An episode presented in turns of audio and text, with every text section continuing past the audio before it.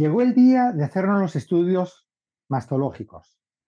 Necesito algún tipo de recomendación especial o seguir algunas indicaciones previas al estudio. Si te interesa, quédate que te lo cuento. Bienvenidos a Mastología y más, el podcast donde hablamos sobre salud mamaria y algunas otras cosas, presentado por Humberto López Fernández. Bueno, llegó el día del control mamario anual. Para este día, poco se habla de las recomendaciones que uno pueda dar para realizar los estudios. Te las cuento. Primera, no importa realmente en qué lugar del ciclo mensual te hagas el chequeo, pero es verdad que en las épocas postmenstruales es cuando la mama va a estar menos urgente, menos congestiva, de forma tal que en este momento del ciclo es que los estudios pueden ser realizados de una forma más cómoda, con menos molestia para cada persona. Trata entonces, cuando organices la cita, que sea para una época postmenstrual. Ojo, pero si días antes de tocarte el estudio tienes molestia en la mama, dolor, etc., comunícate con tu médico que él sabrá indicarte algún tipo de tratamiento con analgésicos, antiinflamatorios, etcétera, para hacer que el momento de la evaluación, tanto clínica como imagenológica, no sea un momento de tortura, sino sea un momento donde vayas cómoda y que te sientas tranquila durante todo el procedimiento. Otras recomendaciones que nosotros damos es ir con ropa cómoda. Recuerda que es un estudio en los tres, tanto la evaluación clínica, mamografía y ecografía mamaria, donde te van a desvestir de cintura para arriba. Te darán una bata, pero ese proceso de vestirse y desvestirse debe hacerse de la forma más cómoda posible.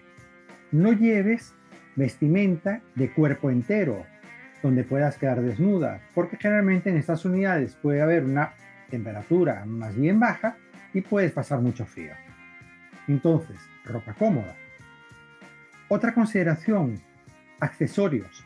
Trata de llevar la menor cantidad de accesorios posibles, sobre todo lo que son este tipo de cadenas, aros, que sean grandes sobre todo, porque en un momento dado pueden interferir a la hora de realizar la mamografía y el hecho de quitarlos y ponerlos se puede perder un tiempo precioso. Tenemos que recordar que en estas unidades de mama se trabaja con mucha cantidad de pacientes, por lo cual el tiempo que nosotros estemos cambiándonos y vistiéndonos de nuevo es un tiempo valioso que puede afectar la mecánica del trabajo en estas unidades. Considéralo, por favor. Tercera recomendación. El uso de cremas corporales, talcos, perfumes, desodorantes que no te los debes colocar la noche anterior ni el día que te vayas a hacer el procedimiento. ¿Por qué? Porque muchos de estos productos pueden interferir a la hora de realizar el estudio, sobre todo con la mamografía. Algunos de ellos pueden tener algunas partículas metálicas, minerales, y en el momento de realizar la mamografía pueden aparecer una serie de hallazgos, artefactos, los llamamos nosotros, que en ocasiones pueden confundirse con las microcalcificaciones. Entonces, mucho cuidado con esto, porque nos puede llevar a hacer repetición de tomas, de compresiones, proyecciones adicionales, etcétera, para descartar que ahí esté pasando algo malo. Estas microcalcificaciones para los imagenólogos son muy importantes porque pueden ser un hallazgo indirecto que ahí puede estar ocurriendo algo. Entonces, para ellos es fundamental que la mamá tenga la menor cantidad de artefactos posible. Siguiente recomendación. Recuerda llevar los estudios anteriores.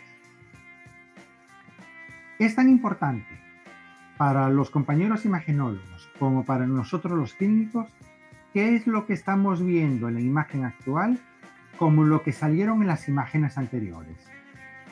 Ya que no solo evaluamos cómo estás ahora, evaluamos qué cambios o qué estabilidad puedes haber tenido en el transcurso del tiempo.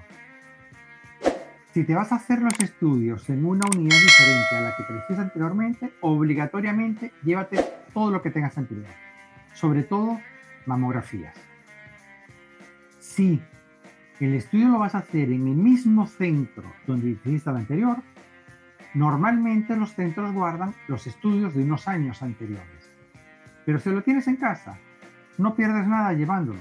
Recuerda que a veces podemos tener problemas informáticos y no tener a mano o acceso a los estudios que se hayan realizado así haya sido en el mismo centro.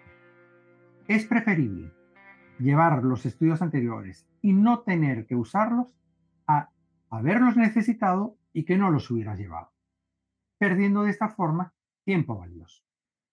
Entonces, ya para terminar, recapitulamos.